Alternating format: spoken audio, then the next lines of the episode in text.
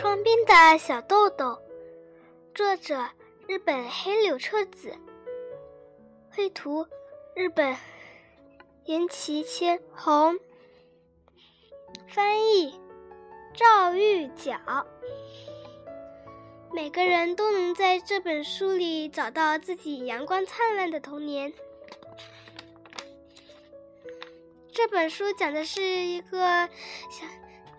请将本书献给已逝的小林宗作老师。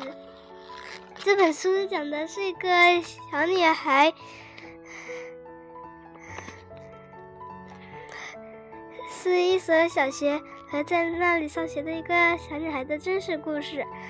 故事发生在第二次世界大战结束前的东京。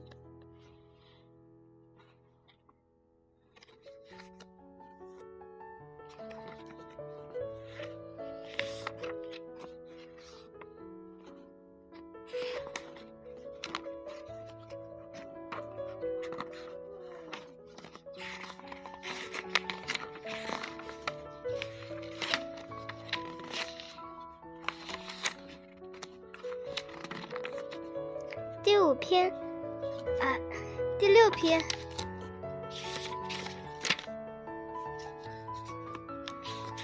第六篇盒饭。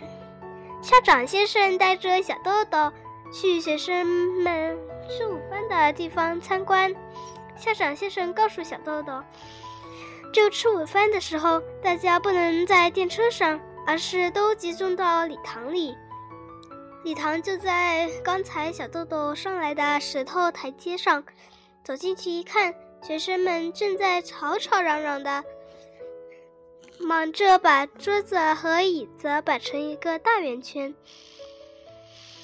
小豆豆站到角落里看着，忽然他拉了拉校长先生的衣领，问：“别的学生都到哪里去了？”校长先生答道。这就是全部的学生了，全部啊！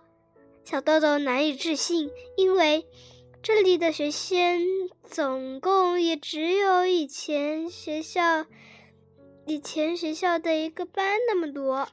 整个学校只有五十几个人吗？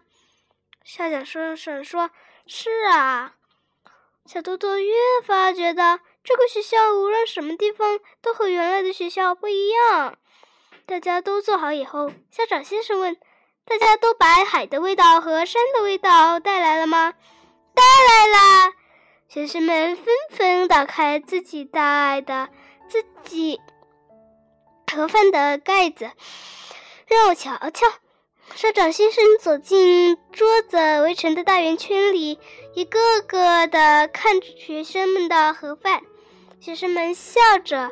大声说着话，非常热闹。什么是海的味道，山的味道呢？小豆豆非常奇怪。可是无论如何，无论如何，这所学校非常特别，非常有趣。没想到吃午饭的时间也有，也可以这么愉快，这么令人兴奋。一想到从明天起，自己也可以坐到桌子前。让校长先生看海的味道、山的味道的盒饭，小豆豆心里充满了快乐，开心的真想叫起来。中午正午的阳光柔和的停留在忙着看盒饭的校长先生的肩膀上。今天我已经讲完了，大家晚安啦。